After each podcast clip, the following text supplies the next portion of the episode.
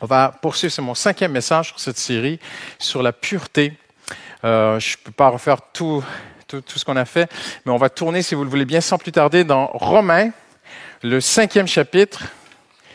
Et nous allons nous arrêter sur le cinquième épître de Romains. Et euh, j'ai demandé au pasteur JB de me donner ce crayon. Et si Pasteur JB savait, là vous allez savoir, je vais me le faire voler, c'est certain. En fait, ce crayon vaut à peu près 400 euros. Ok? Un jour, je l'ai trouvé en marchant sur la rue.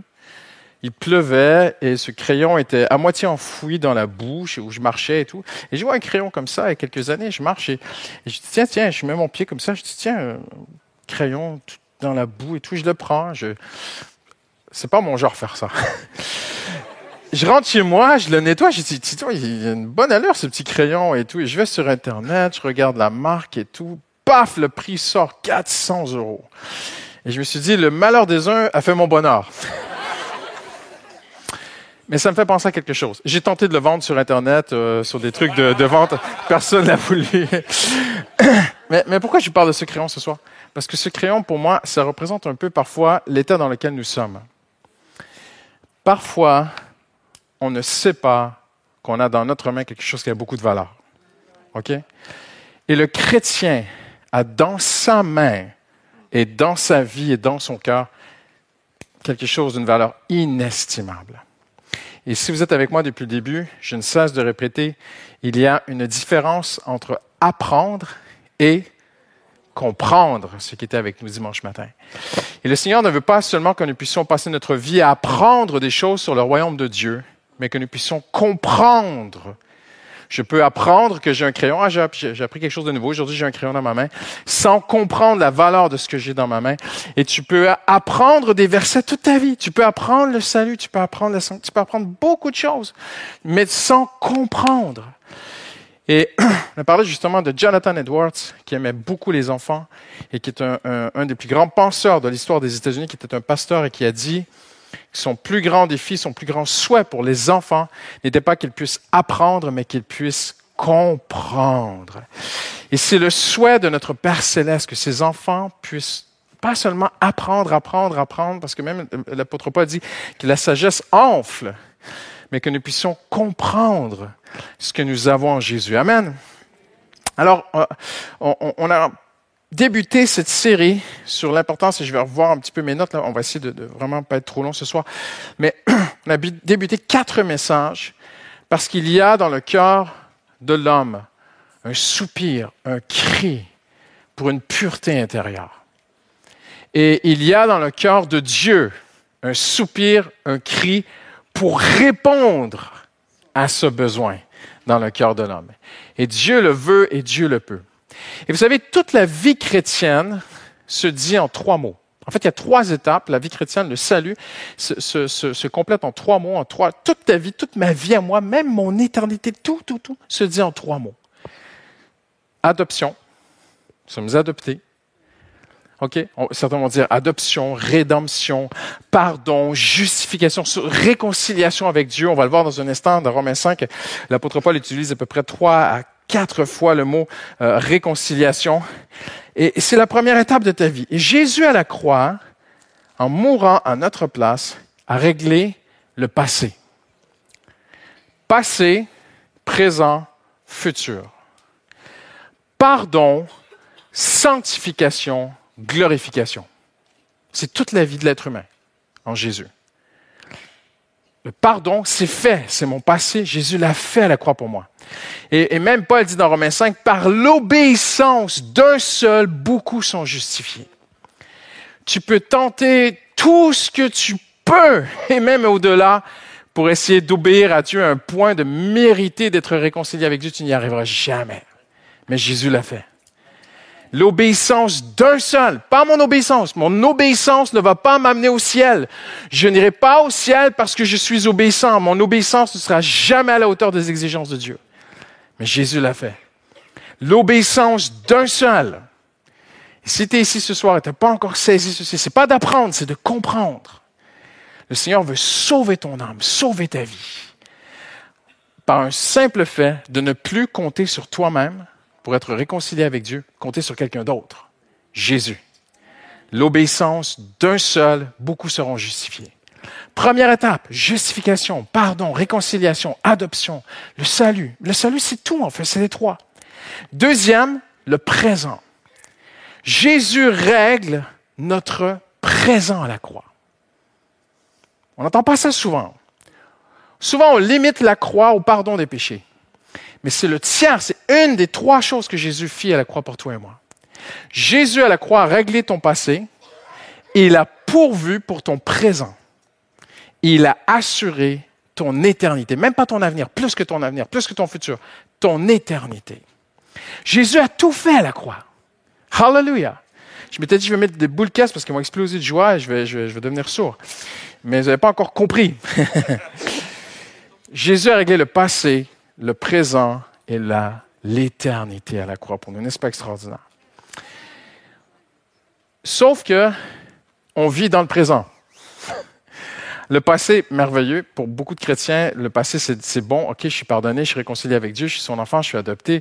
Merci Seigneur, je suis justifié. Tous ces mots-là, tous ces synonymes qui veulent dire que le sang de Jésus a tout payé pour mon passé. Amen, alléluia. Pasteur, quand je vais mourir, j'ai la paix, je vais aller au ciel avec Jésus. Amen, alléluia. Mais maintenant, ici, ce soir, j'ai beaucoup de problèmes. Et j'ai besoin du point numéro deux. Alors, on va s'asseoir et on va regarder un petit peu ce point avant de se laisser ce soir. Jésus a réglé aussi à la croix tous nos besoins présents. Mais nous, parfois, on pense beaucoup à des choses extérieures, besoin de provision, de protection, de direction de Dieu. Et, ces choses-là sont pourvues en Jésus-Christ, bien sûr. Mais Dieu, lui, on dit en anglais to aim at. Dieu mise sur quelque chose de beaucoup plus profond dans ta vie et dans ma vie, qui va en fait, une fois que c'est réglé, va débloquer toute la bénédiction de Dieu c'est le péché en nous. Et notre besoin de sanctification. C'est un mot qu'on n'utilise pas beaucoup aujourd'hui. Si tu es nouveau dans la foi, tu dis sanctification, qu'est-ce que ça veut dire? Juste, on peut rentrer dedans, mais un synonyme, purification. Dieu a créé l'homme pur. L'homme a péché. Jésus mort à la croix pour que ça soit pardonné, mais aussi qu'il soit restauré par le sang de Jésus à travers cette sanctification. Et je vais vous montrer trois choses. Je ne sais pas si je vais y arriver. Mais premièrement, l'Épître aux Romains, chapitre 5, nous montre qu'il y a une telle provision de grâce. Deuxièmement, une belle explication de la grâce. Et si on y arrive, une implication personnelle aussi dans cette grâce. Mais premièrement, l'Épître aux Romains, chapitre 5, est extraordinaire parce qu'il nous montre que Dieu a pourvu une telle provision, une telle profusion, pardon, une telle abondance de grâce. Et je vais juste vous lire quelques versets ce soir. C'est aussi par son intermédiaire que nous avons accès. Donc, au début, chapitre 5, verset 1, il, il, il introduit le chapitre 5 en disant, le cinquième chapitre, en disant, euh, ainsi donc, donc c'est fait, c'est un acquis, nous sommes, chapitre 5, nous parlons à des chrétiens. Ainsi donc déclaré juste sur la base de la foi. Donc la justification, mon passé, l'adoption, le pardon de mes péchés, c'est réglé. On passe au chapitre 5. Maintenant, nous avons la paix avec Dieu par l'intermédiaire de notre Seigneur Jésus-Christ. Alléluia. Mais pas que. C'est aussi par son intermédiaire. Donc verset, Dieu, verset 2, le deuxième verset, pardon, nous amène un peu plus loin. Un, je suis pardonné. Verset 1. Mon passé est réglé. Le chrétien doit comprendre, tu dois comprendre ceci ce soir. C'est réglé, pardonné en Jésus. Toutes choses anciennes sont passées, toutes choses sont devenues nouvelles. Verset 2. Mais c'est aussi, donc un deuxième point, c'est aussi par son intermédiaire, donc c'est par Jésus, pas par mes mérites, pas par mes efforts dans ma chair. Moi, voyez-vous, beaucoup de chrétiens croient que Jésus les a sauvés par la foi, mais ils essaient de se changer par leurs propres efforts maintenant. Et toute la vie chrétienne est une question de foi. Et regardez parfois où on manque. On croit par la foi que Jésus a pardonné notre péché. On croit par la foi que Jésus nous a acquis l'éternité auprès de lui, mais on ne croit pas par la foi que lui peut nous sanctifier. Et on met beaucoup d'efforts pour se changer par nos propres efforts, par nos propres moyens. Et même avec notre chair, on essaie de vaincre la chair. Mais regardez ce que Paul enseigne. Autre chose, il enseigne autre chose. C'est aussi par son intermédiaire que nous avons accès par la foi à cette grâce. Quelle grâce!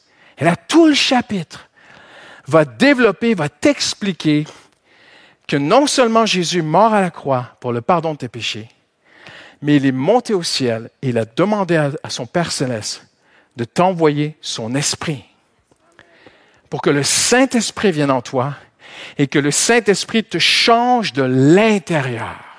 Hallelujah. Et là, il dit ceci, verset 2, verset 5. L'amour de Dieu a été déversé dans notre cœur, comment? Par le Saint-Esprit qui nous a été donné. Je continue. Mais il y a une différence entre le don gratuit et la faute. En effet, si beaucoup sont morts par la faute d'un seul, je ne peux pas refaire les anciens messages, mais on a vu ensemble l'ampleur du péché dans le monde. On a vu ce que le péché peut faire. Le péché est entré dans un ange et l'a transformé en démon. Le péché est entré dans le monde et même l'épître en parle, dit que le, péché est entré dans le monde, a changé le monde. Il dit même que la, nature, la création souffre du péché. Le lion est devenu un, prédateur. La gazelle a commencé à avoir peur. Le petit, le petit poisson a peur du gros poisson. On a vu tout ça. Mais aussi dans l'homme, vieillir, la fatigue, la maladie, la mort, les bactéries, les virus, tout est arrivé dans le monde par le péché. Incroyable. Et plus on comprend l'ampleur du péché, plus on est émerveillé de la puissance de la croix. Il faut d'abord comprendre l'ampleur du péché. Et c'est de cela que Paul parle au chapitre 5. Il dit, si beaucoup sont morts, imaginez le les milliards d'hommes qui sont morts dans le péché, à cause de la faute du premier, d'un seul. Imaginez la grâce de Dieu, le don de la grâce qui vient d'un seul homme, Jésus-Christ, ont bien plus abondamment été déversés sur beaucoup d'hommes. Extraordinaire. Je continue. Ceux qui reçoivent avec abondance, tu peux mettre un petit peu de retour ce soir, ça m'aiderait beaucoup. Ceux qui reçoivent avec abondance la grâce et le don de la justice régneront à bien plus forte raison dans la vie par Jésus-Christ. Wow! Donc, ils doivent recevoir avec abondance cette grâce, une grâce de vaincre le péché. Car là où le péché abonde, la grâce surabonde. On peut traduire, là où le péché s'est multiplié, la grâce a surabondé.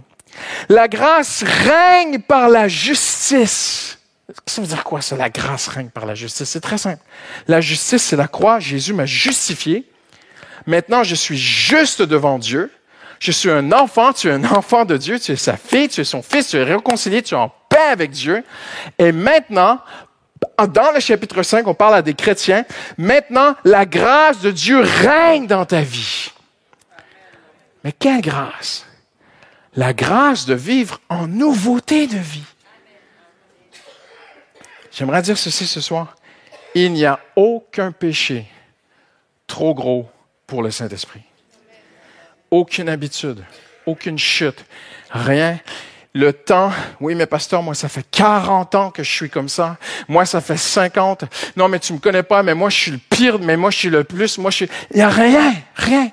Car là où le péché abonde, la grâce surabonde. N'est-ce pas extraordinaire? Il y a une telle profusion de grâce gratuite en Jésus-Christ. J'y vais rapidement ce soir. Maintenant, qu'est-ce que cette grâce n'est pas? Cette grâce n'est pas un évangile permissif. Chapitre 6, on n'a pas le temps ce soir. Mais la grâce n'est pas ceci. Parce que la grâce est très à la mode dans certains milieux évangéliques. Hein. on la chante, on la proclame, mais on, l'apprend, mais on ne la comprend pas. La grâce de Dieu, c'est d'abord et avant tout la puissance de Dieu dans ma vie pour me changer. Hallelujah. La grâce de Dieu n'est pas un évangile permissif. La grâce de Dieu ne permet pas le péché. Elle est venue comme une puissance pour vaincre le péché. La grâce de Dieu n'excuse pas le péché. Elle est venue pour vaincre le péché. La, euh, la grâce de Dieu, c'est pas moi qui détermine ce qui est acceptable. Parce que le vrai cœur du vrai chrétien, il est naturellement soumis à son Maître céleste. Et on n'a pas besoin de faire une liste de tout ce qui est bien, ce qui est mal. Parce que le Saint-Esprit viendra convaincre le monde de péché. Convaincre quelqu'un, c'est pas condamner quelqu'un. Convaincre quelqu'un, c'est pas culpabiliser quelqu'un. Convaincre quelqu'un, c'est pas abattre quelqu'un. Convaincre quelqu'un, c'est gagner son cœur. Quand on est convaincu, on est avec celui qui nous a convaincus. Donc, quand Jésus dit, il viendra convaincre le monde de péché, en d'autres mots, il va te gagner à sa cause. Et tu étais certain que cette chose était bien dans ta vie. Tout à coup, Jésus vient dans ta vie. Je me sens mal de faire ça. Et là, tu vas voir ta femme, mais je, ne sais pas, depuis que je suis chrétien, je me, sens mal de, de, parler dans le dos de mon patron. Ah, chérie, je travaille au black, je me sens plus bien là. Je, sens que je devrais euh, peut-être.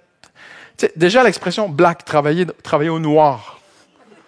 sais, noir, les ténèbres, l'autre équipe, le monde. Dites avec moi, uh Et le Saint-Esprit, on est des enfants de la lumière. Le Saint-Esprit vient dans ta vie, il commence à te convaincre. Il te gagne à sa cause. Et là, tu luttes, tu as, gardé de l'amertume, de la rancune, des choses dans ta vie qui sont pas réglées. Et le Saint-Esprit dit, il, faut que tu ailles, il faut que tu pardonnes. Ou bien il faut que tu ailles demander pardon. Et, il te convainc, il te gagne à sa cause. Parce que le Saint-Esprit vit en toi. Tu n'as pas besoin. Oui, le, Nouveau Testament cite certains péchés, mais il les cite pas tous. Voyez-vous? Mais le Saint-Esprit est venu. Et il est cette grâce de Dieu extraordinaire. Dites Amen ce soir. La grâce, c'est pas une vie où je chute, Dieu me pardonne. Je chute, Dieu me pardonne. Je chute, Dieu me pardonne. Je chute, Dieu me pardonne. Alors, c'est fatal. Euh, ça va être ça ma vie chrétienne, pasteur. Moi, c'est, une sorte de cercle vicieux. Dieu me pardonne, j'ai des chutes. Dieu, me pardonne, j'ai des chutes. Et je vais rouler comme ça jusqu'à temps que Jésus... Non, non, non. C'est pas ça la grâce. La grâce, c'est la puissance de changer.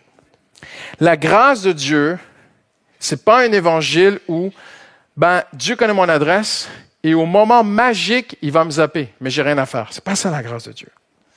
Et je, saute maintenant, je vais directement aller à la fin, on va terminer bientôt. J'ai beaucoup de choses que j'aimerais dire, on, on y reviendra dimanche. Qu'est-ce que cette grâce en terminant ce soir? Eh bien, regardez ce qu'il dit l'apôtre Paul au verset 10. Nous avons été réconciliés avec Dieu grâce à la mort de son Fils lorsque nous étions ses ennemis. Premier point. Sa mort a réglé mon passé, mes péchés. On l'a vu ensemble. Paul, Paul ne le dit pas comme ça, mais c'est exactement ce qu'il démontre. Il y a une différence entre les péchés et le péché. Et Paul va aller même plus loin. Il va même dire, je refais un peu les derniers messages, mais le péché est dans la chair et dans ma nature charnelle. Et Dieu veut m'amener à vaincre le péché. On va le voir dimanche. En fait, le péché va, toujours, la nature du péché, la nature pécheresse, la nature charnelle de l'homme déchu, elle est, elle est devant vous ce soir sur l'estrade. Je suis couvert par le sang de Jésus, mais jusqu'à ce qu'il vienne me chercher, la nature charnelle vient en moi. La capacité, la génératrice de mauvais caractère, elle est en moi. Et on va le voir dimanche, on n'a pas le temps ce soir. Mais le Saint-Esprit est venu pour qu'elle ne me domine plus. Et que ce soit moi, avec la puissance du Saint-Esprit, je dirais même pas moi, pardon, que ce soit l'Esprit qui domine mon je mais moi. Et c'est tellement fort. J'ai tellement de choses à vous dire. On reviendra dimanche. Mais j'ai compris quelque chose que je n'avais jamais compris. Et je vais vous en parler dimanche. Le temps passe vite, le temps passe vite. Je vous dis en une minute. Paul dit, je pars en France ce soir, OK? Je vulgarise pour aller très, très vite. Paul dit que la venue de la loi a réveillé le péché. Je n'avais jamais compris ça. Jusqu'à ce que mes yeux s'ouvrent sur la religiosité des hommes.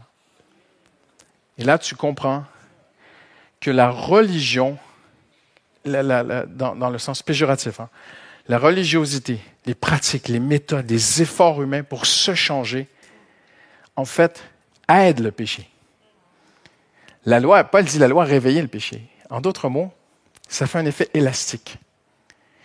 Qu'est-ce qu'un élastique? Un élastique, c'est plus je le tire vers le haut, je veux, devenir meilleur, meilleur, meilleur, plus sain, meilleur, meilleur, meilleur par mes propres efforts. Le jour où je lâche, qu'est-ce qui arrive? Je vais encore plus bas que j'étais. Et c'est ce que Paul dit. Paul dit, l'être humain n'y arrivera jamais par ses propres efforts. Mais Dieu a mis en nous le Saint-Esprit qui vient dans notre vie. Et regardez ce qu'il dit. Il dit, nous avons été réconciliés avec Dieu grâce à... Il dit, nous serons à bien plus forte raison sauvés par sa vie maintenant que nous sommes réconciliés. Regarde, est-ce que Paul se répète? Non. Il dit deux choses. Sa mort m'a sauvé et sa vie aussi me sauve. Là, tu te dis, mais de quoi parle-t-il? En fait, il dit, la mort de Christ à la croix m'a sauvé de mes péchés passés et sa vie en moi me sauve en me changeant et me sanctifiant. Comprenez-vous ce que je veux dire ce soir? C'est pas le salut éternel, c'est l'œuvre de sanctification, l'œuvre de transformation intérieure, l'œuvre de faire de Christian Robichaud, de toi, mon frère, ma soeur, de chacun des enfants de Dieu, un homme, une femme de plus en plus comme Jésus. Hallelujah. Ah, et c'est ce que Paul dit, à bien plus forte raison, si sa mort m'a sauvé, à bien plus forte raison, serons-nous sauvés par sa vie maintenant que nous sommes réconciliés. Donc, je suis réconcilié avec Dieu, le Saint-Esprit vit en moi, et la plus belle nouvelle que le chrétien a, c'est pas qu'il va avoir une augmentation de salaire, ou un bonus, ou une semaine de plus de vacances cet été, ou peu importe, la plus belle nouvelle que le chrétien ne peut pas entendre, c'est que le Saint-Esprit, hallelujah, vit en toi. Et cherche à te changer et me changer. On ne peut pas répondre à toutes les questions ce soir. Mais les théologiens mettent Romains 5.10 avec Galates 2.20, où Paul dit, si je vis, c'est Christ qui vit en moi. Et tous les théologiens sont d'accord. Quand Paul a dit, à bien plus forte raison serons-nous sauvés par sa vie, eh bien, c'est Christ qui vit en moi. Et c'est lui, hallelujah, qui change ma vie. Mes chers amis, je vais terminer avec ceci. Notre théologie est une personne. C'est Jésus-Christ. La théologie de Paul, c'était Jésus qui vit en nous. Et la vraie sanctification du chrétien, c'est que ma nature charnelle, par la puissance du Saint-Esprit, ne peut plus me dominer. C'est la nature de Christ qui domine. Elle est encore là. Ah, peut-être que quelqu'un va te couper dans le métro. Oh, peut-être arriver quelque chose en, allant en voiture ce soir. Et puis, peut-être que demain, euh, quelqu'un ou une tentation. Il ne faut pas que je regarde, Seigneur, aide-moi et tout. Mais comment ça se fait que c'est encore en moi? Oui, c'est la nature charnelle. Mais tu as maintenant en toi la puissance. Elle ne peut plus te dominer. Parce que Christ vit en toi. beaucoup de choses pourraient être encore dites ce soir. Mais je vais vous laisser avec une simple pensée. On dépasse un tout petit peu l'heure, OK? Comment est-ce que je peux vivre dans cette abondance de grâce? Regardez, je reviens au, verset 2. C'est par son intermédiaire que nous avons accès à cette grâce. Comment? Par la foi. Par la foi. Je répète ce que j'ai dit. Paul dit aux Galates, comment avez-vous reçu le Saint-Esprit? En écoutant avec la foi. Incroyable. Il y a des gens qui font des pieds et des mains pour que Dieu les touche. Mais eux, ils ont la compréhension, comprendre les Galates écoutaient Paul prêcher. Ils ont compris. Ils ont admiré l'œuvre de Jésus. Ils ont dit, extraordinaire, le Saint-Esprit peut venir dans ma vie. Et Dieu a honoré leur foi. Et le Saint-Esprit est venu. Paul dit, comment le Saint-Esprit opère-t-il de, de beaux miracles parmi vous? Parce que vous faites des choses ou parce que vous avez écouté avec foi? Toujours la foi. Tout est par la foi. Et mon plus sincère désir ce soir, c'est que le Saint-Esprit puisse émerveiller ton cœur de ce que Jésus t'a acquis à la croix, par la foi. Je termine avec un petit témoignage. J'avais 11 ans, 12 ans. Mon père me tire du lit un matin, 15 minutes trop tôt. Et il me dit, mon fils, tu as 12 ans. À partir d'aujourd'hui, tous les matins, tu vas prier avant d'aller à l'école. 12 ans, tu te rends compte? Et euh, mon père, c'était donc, euh, je me mets à genoux au pied du lit et je m'endors. Et puis après, je vais au petit déjeuner.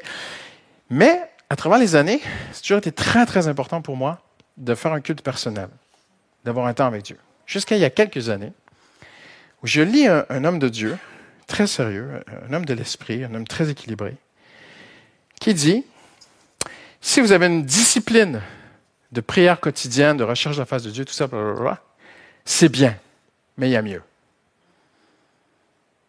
C'est toute ma vie, ça. Mais si vous devez toujours vous faire violence, vous discipliner, rigueur, rigueur, rigueur, pour aller prier, il vous manque quelque chose. Il vous manque le plaisir d'aller prier. J'ai fermé le bouquin, j'ai dit, je suis pas d'accord. Et euh, je me souviens, j'étais à la maison, je suis allé à la cuisine, j'allais me faire un café, j'ai commencé à marcher dans ma maison, commencé parce que quand Dieu nous change, on passe toujours par une période de trouble, n'est-ce pas? Et ça m'a troublé quelques jours.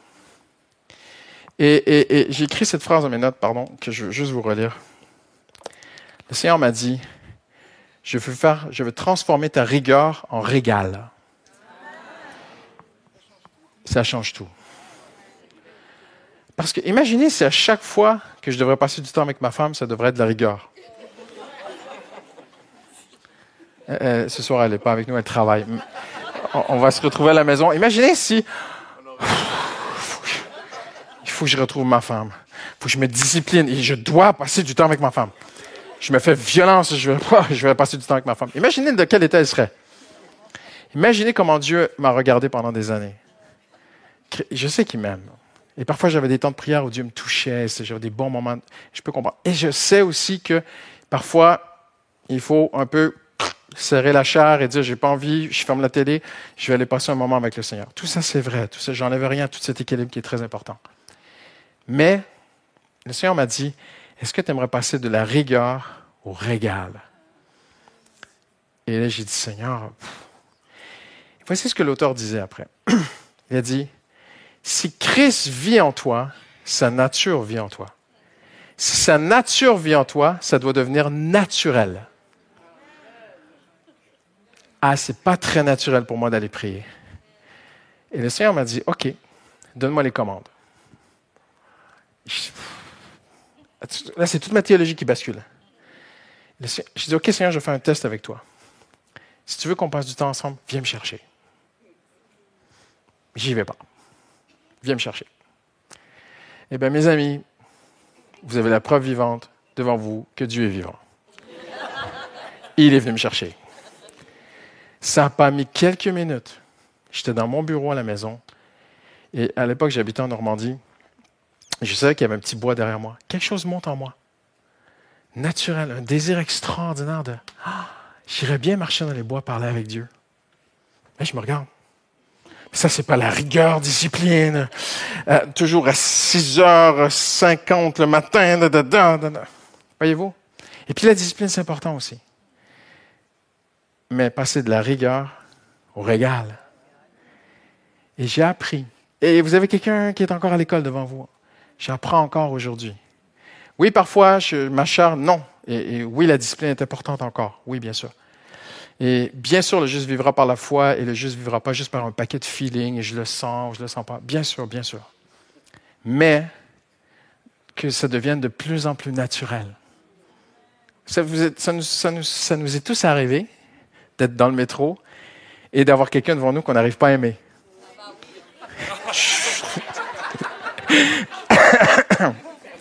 et on se dit, on va prier là.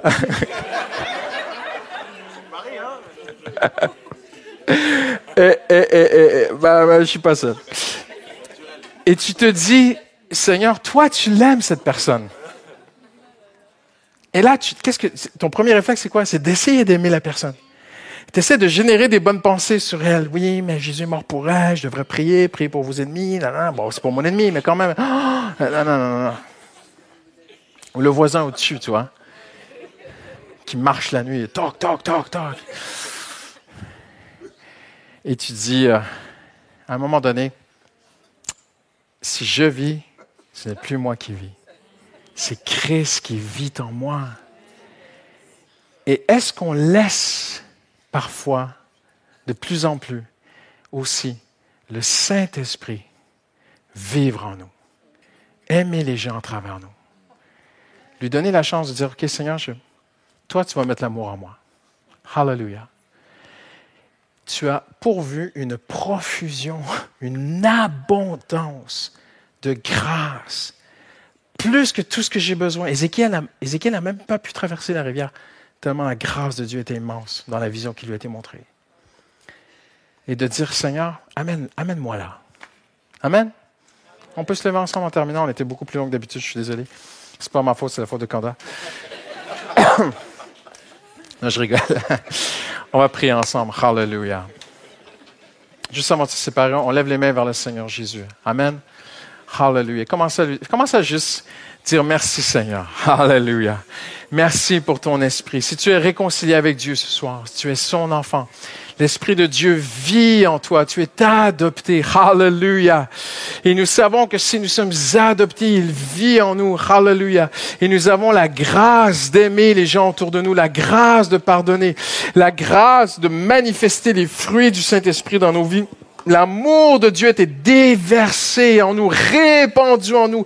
Le don, la grâce a été abondamment déversé sur beaucoup. Une abondance de grâce. La grâce a surabondé. La grâce règne. Hallelujah. À quel point Romains 5 nous montre, Seigneur, cette victoire sur le péché, Seigneur. La grâce, hallelujah, d'être plus fort que les tentations. La grâce, hallelujah, de manifester le caractère de Christ, Seigneur. La grâce de marcher par la foi, la grâce d'entendre la voix de Dieu. Tout, tout, tout est par grâce. Et toi, Seigneur, tu as pourvu toute la grâce bien plus que tout ce que nous avons besoin, Seigneur. Apprends-nous à le recevoir par la foi, Seigneur. Apprends-nous, Seigneur, hallelujah, à vivre et marcher, marcher par l'Esprit. Au nom du Seigneur Jésus. Au nom de Jésus. Et tous ceux qui l'aiment disent Amen ce soir. Amen. Hallelujah. Hallelujah. Gloire à ton nom, Seigneur. Merci pour ta parole, Seigneur. Amen.